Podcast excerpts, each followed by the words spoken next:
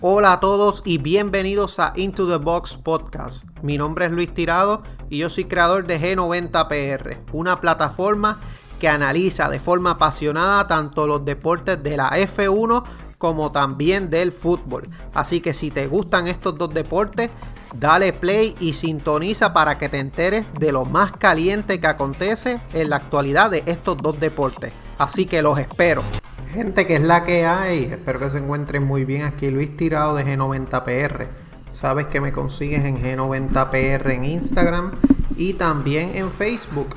Y este, también me consigues a través de los Box Talk y también los Motorsport 101. Esto es a través de Instagram Live. Primer este anuncio, mañana vamos a estar grabando en GW5 Studio una edición especial de Box Talk. Vamos a estar hablando, gente, de varias cositas. Vamos a estar hablando de un poco de el, del documental de Schumacher. Y también vamos a estar hablando de lo que está o va a acontecer en Sochi un poco, de lo que se está hablando en la Fórmula 1, que precisamente ¿verdad? vamos a comenzar con un susto en Sochi y es que se inunda parte del paddock justamente antes de la llegada de la F1. El circuito semiurbano albergará este fin de semana a la Fórmula 1 y se esperan lluvias ininterrumpidas hasta la semana que viene en la zona. Esto a falta de 36 horas para que arranque básicamente la práctica y, todo. Así que lo que se está hablando es que eh, va a llover toda esta semana y parte de la siguiente de forma ininterrumpida para el circuito de Sochi. Así que en medio del Grand Prix de Rusia, una buena noticia a y si no llega a los niveles del Grand Prix de Bélgica. Este se, recuerden que este circuito se construyó en el 2014 en la Villa de las Olimpiadas, por lo que el asfalto no es tan rugoso ni tiene los sistemas de drenaje que tienen otros circuitos como lo tienen Spa. Así que eso es lo que se está hablando un poco de Sochi. También este, noticias relacionadas ¿verdad? a Sochi. Se está hablando también de que en caso de que haya lluvia, John Todd, presidente de la FIA, habló de que se tiene que hacer todo lo posible por crear monoplazas basados en que la próxima generación las monoplazas puedan correr en lluvia y se evite que pase lo que pasó precisamente en el Gran Premio de Bélgica. Así que él lo que habla es que pues que aunque está de acuerdo con la decisión de Michael Massey de que se corriera la carrera de forma tal, pero los fanáticos se quedan con ganas de más y pues ellos quieren ver la habilidad de los pilotos en lluvia. Así que él lo que está hablando es que hubo muchos que criticaron lo que sucedió en Spa, pero que hubiera pasado si tras la salida hubiéramos tenido un accidente de 10 monoplazas, al menos. Nos habrían masacrado incluso sin lesiones. Para las reglas del 2025 debemos pensar en tener monoplazas que puedan pilotarse incluso con lluvia. Él lo que dice es que pues que los tiempos han cambiado, que hay más tecnología. Sin embargo, los pilotos tanto de ahora como los de antes saben cuándo es más peligroso de la cuenta correr. Esto hay que remontarse al 1976 cuando en Fuji Niki Lauda fue el único piloto en no correr la pista debido a lluvia. Así que eso es lo que se está hablando también con respecto a Sochi. Precisamente de Sochi, estamos hablando ya que la carrera apunta que va a ser a las 8 de la mañana el domingo. Así que impresionante por demás, ¿verdad? Sería entonces la clasificación vendría siendo entonces a las 8 o 9 de la mañana el sábado. Los libres 3 vendrían siendo a las 5 de la mañana. Aproximadamente los libres 2 vendrían siendo a las 8 de la mañana el 24 y los libres 1 vendrían siendo alrededor de las 4 y pico de la mañana, 4 y media de la mañana. Así que ya tienen un poco de los este horarios con respecto a Sochi. Por otra parte, también para seguir hablando antes de par de cositas que están pasando en Fórmula 1, Martin March firma por Aston Martin. Él es el ex líder de McLaren y llega a Silverstone como nuevo director ejecutivo. Whitmarch le dirá a Aston Martin Performance Technologies desde el 1 de octubre. ¿Verdad? Entonces, este Martin Whitmarch fue ex jefe de equipo de McLaren. Él estuvo desde el 89 como jefe de operaciones. 97 fue ascendido a director general y en el 2004 a jefe de operaciones del grupo de McLaren. Él en el 2017 fue anunciado por la FIA como uno de los asesores invitados para recortar gastos. Tiene 63 años, se une a Aston Martin. Así que él lo que dice es que Aston, él quiere que Aston Martin gane el mundial de la F1 y el plan es simple y claro. Así que él tuvo que ver, ¿verdad? Con el, campeonato de Lewis Hamilton, este, entre otros pilotos, con Jenson Button también jugó parte. Así que Aston Martin se hace con el fichaje de un gran este, ex líder de equipo. Por otra parte, ¿verdad? Para seguir hablando de Fórmula 1, se está hablando también de posible cambio de motor tanto para Verstappen como Hamilton. Ya Red Bull lo que mencionó es que van a penalizar en una de estas próximas tres o cuatro carreras. Va a depender esto de dónde ellos se encuentren en Sochi. Recuerden que Verstappen tiene un 5 eh, grid penalty por el accidente, o perdón, un 3 grid penalty por el accidente ocasionado en Monza con Lewis Hamilton. Así que vamos a ver qué termina pasando con esto, gente. Por otra parte, ¿verdad? Para ir moviéndonos un poco más, Ustedes saben que Haas estuvo a punto de desaparecer en el 2020. Eh, Fernando Alonso le dice que Haas le recuerda mucho a Minardi cuando estuvieron al borde del colapso financiero y apostaban por talentos jóvenes. Ellos, eh, Gunther Steiner dice que ellos estuvieron a punto de desaparecer. Recuerden que no renovaron ni a Grosjean ni a Magnussen. Y pues ahí es que entra Mazepin y Mick Schumacher, es el que salva al equipo con los sponsors este, alemanes. Así que se espera que ellos sean anunciados. Se supone que se anuncien durante Sochi. Vamos a ver qué termina pasando con ellos, gente. Por otra parte, Valtteri Bottas va a correr la primera Race of Champions sobre hielo y nieve va a debutar en este evento que vuelve tras dos años y pasa a ser sobre nieve y sobre hielo. Se va a celebrar en Norrborg en Suecia en febrero del 2022. Aquí, ¿verdad? Van va a, participar entre algunos pilotos de los que se están mencionando.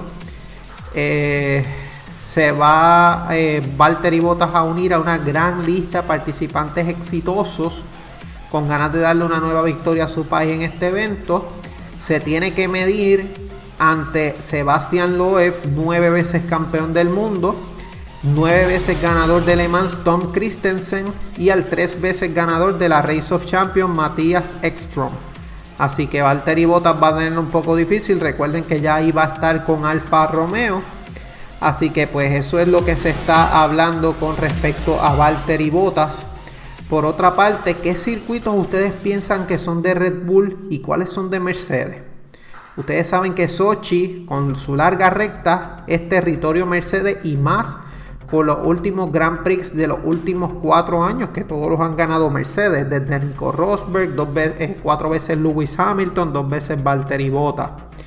Este, por otra parte, Turquía favoreció a Mercedes en el año pasado pero parece que ellos tienen un problema de estabilidad que deben corregirlo cargando más el ala posterior y perdiendo algo de punta. Red Bull por su parte tiene una velocidad de paso por curva envidiable que puede ser decisiva. Austin, Texas es una zona claramente de Red Bull. Las S iniciales y otras parece que favorecería la potencia del motor Mercedes en juego, un factor determinante. Los dos equipos parece que tienen que jugar la carta de un cuarto motor para acabar la temporada, por lo que van a perder posiblemente posiciones en la parrilla. México, por otra parte, es trazado Red Bull. Eh, la razón estriba en su, en su mejor aerodinámica. Algo clave porque con la altitud el aire pierde densidad, la carga aerodinámica disminuye y la eficacia del efecto solo, suelo gana enteros. Brasil este, tiene dos partes diferenciadas ya que tiene un descenso pronunciado con algunas curvas enlazadas. Y este, también tiene una única recta donde la potencia del motor es clave. Aquí corrió Red Bull y ganó la última vez y puede volver a hacerlo, aunque pues vamos a ver qué termina pasando. También está, no se está hablando de otra carrera porque supone que sea Qatar si es Qatar, favorece a Red Bull por la aceleración y la motricidad. Si se corre en Bahrein, Mercedes puede tener una ventaja si se usa el trazado del Gran Premio muy pequeño. Jeddah, por otra parte, es una incógnita total. Puede tener Red Bull alguna ventaja gracias a su capacidad de generar carga con el fondo plano. Y Abu Dhabi es ideal para Red Bull. Es difícil de adelantar, muy difícil y este hay que ver que queda Lewis Hamilton por el, el performance. Así que estas son las carreras que quedan. Vamos a ver qué termina pasando, gente. Por otra parte, ¿verdad? Ya estamos culminando con Fórmula 1 precisamente. Y es que en Sochi se van a utilizar las, gomas blandas. O sea, Pirelli anunció su conjunto más blando para la decimocuarta fecha del Campeonato Mundial que se dispondrá en, en Rusia, perdón, que tiene C3, C4 y C5 son los compuestos, siendo el C3 el duro, C4 el medio y C5 el blando. Vamos a ver qué termina pasando porque esto es mayor, este, pues mayores ajustes que hay que hacer. Así que el récord de este circuito lo tiene Lewis Hamilton con 1.35.761. Son 53 vueltas. Gente, así que Sochi pues con lluvia promete. Vamos a ver qué termina pasando. Por otra parte, vamos, Checo Pérez, él habla de que no le importa tener un contrato de solo un año más con Red Bull. Él pues tiene unos sentimientos encontrados, ya que por una parte él ah, eh, menciona que sí se ha aclimatado en unas partes, pero que pues que en algunos fines de semana él tiene una incógnita porque dice el carro, el monoplaza se siente muy bien en unos gran premios, en otros no se siente tan bien. Esa es un parte de la frustración. Él también compara el motor Honda con el motor Mercedes, dice que es muy diferente, específicamente donde se transfiere la potencia en relación con ellos. Así que eso es algo de lo que habla Checo. También él habla de que él se va a estar adaptando más por su camino. Él empezó adaptándose al estilo de Max, pero que va probando cosas diferentes para poder tener éxito. Este, él dice que necesita fuerzas diferentes en cuanto a Max y él, ya que él le gustaría tener una parte trasera mucho más estable en comparación con Max Verstappen. Y también le hicieron una pregunta sobre, este, le hicieron dos preguntas, una si, si iba a jugar para el equipo para que Max ganara, a lo que él afirmó, y si se mantiene, en el equipo, qué es lo que pasa con el segundo asiento, y él dice que tanto Alexander Albon como Pierre Gasly son grandes pilotos, pero que pues hay que preguntarle a ellos por qué no le ha ido bien. En cuanto a su parte, él dice que hay que tener calma y paciencia con él para él poder hacer el cambio. Por otra parte, ¿verdad? Este ya esto es todo en cuanto a Fórmula 1, gente. Ya saben, muchas cositas sucediendo. Sochi, este, el nuevo directivo que firma con Aston Martin, este, Sochi bajo agua. Así que son varias cositas que están pasando. Vamos a entrar un poquito en cuanto a fútbol se refiere. ¿verdad? Vamos a estar hablando de algunos resultados. Y es que el fin de semana, como ustedes saben, se jugaron algunos partidos. Tenemos que el Celta de Vigo cayó derrotado ante el Cádiz. Eh, el Cádiz derrotó al Celta de Vigo 2 a 1. Tenemos que entonces partidos del sábado. Tenemos que el Atlético de Madrid empató ante el Bilbao, el Elche ante el Levante, los Asuna ante el Alavés. Tenemos que en la Premier League el Brentford derrotó al Wolverhampton, Arsenal al Burnley, Liverpool goleó al Crystal Palace 3 a 0, Manchester City empató con Southampton, el Watford derrotó al Norwich City 3 a 1 y el Aston Villa derrotó 3 a 0 al Everton. En cuanto a la Serie A de Italia, el Inter derrotó 6 a 1 al Bolonia. Eh, Atalanta al Salernitana 0 a 1, o sea 1 a 0 mejor dicho. En cuanto entonces al domingo, tenemos que el Mallorca empató con el Villarreal, Real Sociedad contra Sevilla, Real Betis empató contra el Español, Valencia cayó derrotado ante el Real Madrid, golazo de Benzema en el 88, Vinicius en el 86, remontaron, así que Real Madrid duerme como líder en la liga. El Manchester United con gol de Ronaldo y Lingard derrotó al West Ham United. El Chelsea derrotó al Tottenham Hotspur 3 a 0. Tenemos que en la Serie A la Juventus cayó empatada ante el AC Milán. Y este, eh, por lo menos esos son los partidos del fin de semana. Tenemos entonces que ayer lunes Barcelona empató ante el Granada 1 a 1, gol de Araujo en el 90. Napoli derrotó 4 a 0 al Udinese. Así que esos son los partidos de ayer relevantes. Hoy, Athletic Bilbao contra Rayo Vallecano está empatado a 1. Getafe cayó derrotado ante el Atlético Madrid. Doblete Luis Suárez en el 78 y 90. Celta de Vigo está derrotando al Levante 1 a 0 al Levante, perdón. Atalanta al Sassuolo 2 a 1. Fiorentina eh, cayó derrotado ante el Inter 1 a 3. Y también recuerden que habían partidos de Liga de Inglaterra. El Burnley derrotó al Rochdale 4 a 1. Brentford al Oldham Athletic.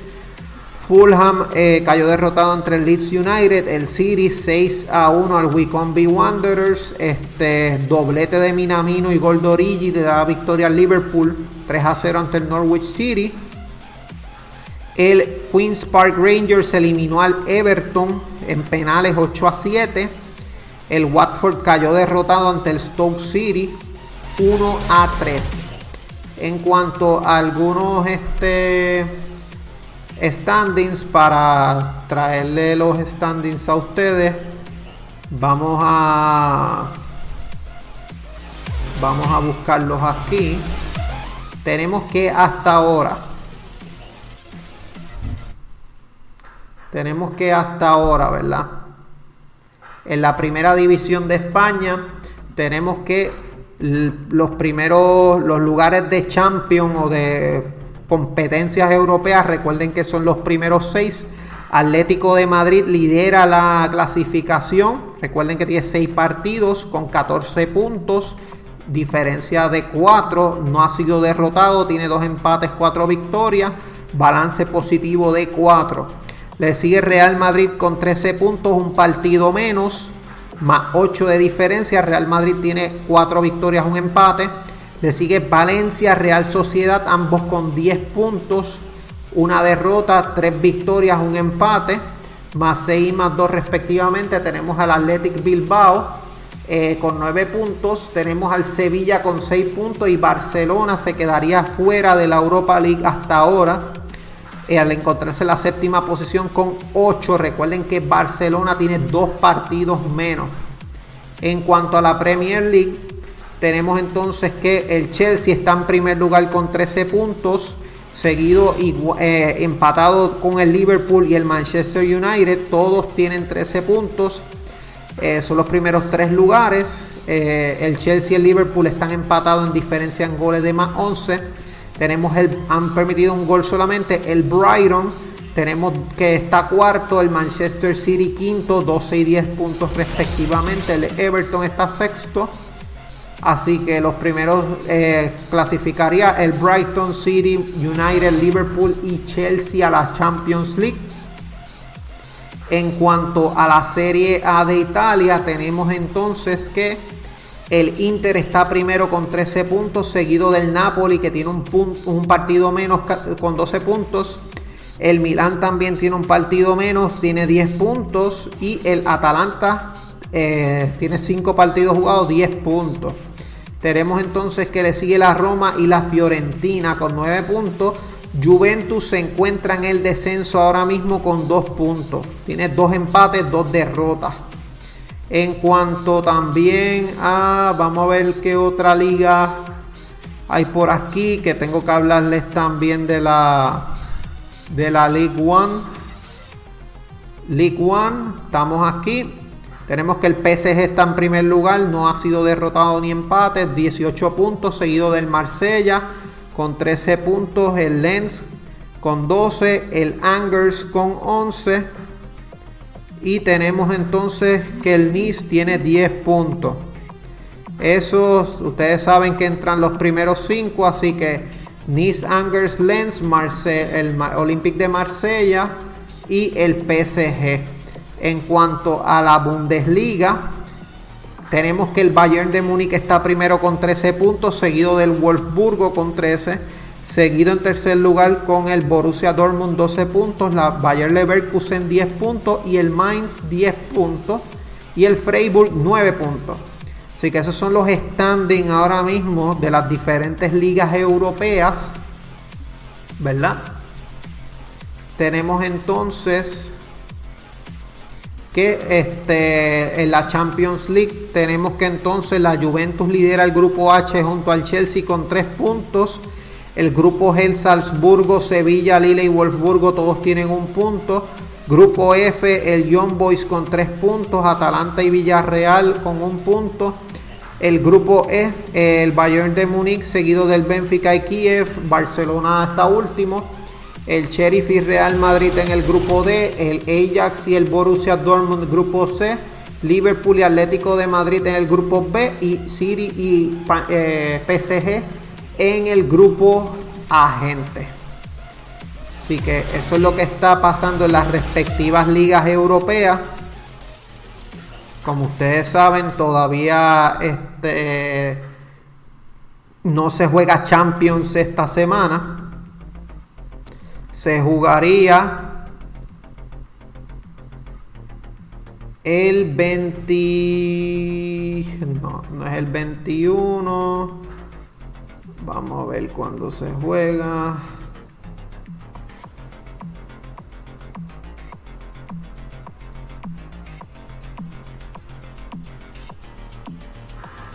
Vamos a buscar rapidito cuál es el segundo eh, fixture para dejarles saber. Tenemos que la Champions League se juega septiembre 28, son la semana que viene. Shakhtar contra el Inter, ella contra Besiktas, Real Madrid Sheriff, Milán Atlético, PSG City, partidazo. Dortmund contra Sporting, Porto contra Liverpool, Leipzig contra el Brugge, tenemos que el miércoles Atalanta Young Boys, Wolfsburgo Sevilla, Salzburgo Lille, Benfica Barcelona, Manchester United Villarreal, Juventus Chelsea, Bayern Dinamo Kiev son los partidos de la próxima semana y se juega la semana del 19 y el 20 la tercera jornada, gente. Por otra parte, ustedes saben ya que Lionel Messi se encuentra eh, lesionado, no va a jugar ante el Merz Así que eso es lo que se está hablando. Por otra parte, eh, Ronald Araujo tuvo un gran partido. Estuvo bien importante este fin de semana. Fue decisivo. No va a poder jugar contra el Mets. Y suena como recambio para el FC Barcelona. para Coman, tanto Xavi, Robert Martínez, Andrea Pirlo. Así que gente, esto es todo por este episodio. Mi nombre es Luis Tirado G90PR. Sabes que me consigues G90PR tanto en Facebook como en Instagram. Y mañana vamos a estar live en YouTube analizando un poco Sochi, hablando de Schumacher. Así que gente, esto es todo por este episodio. Espero que tengan excelente tarde y hasta luego. Chao.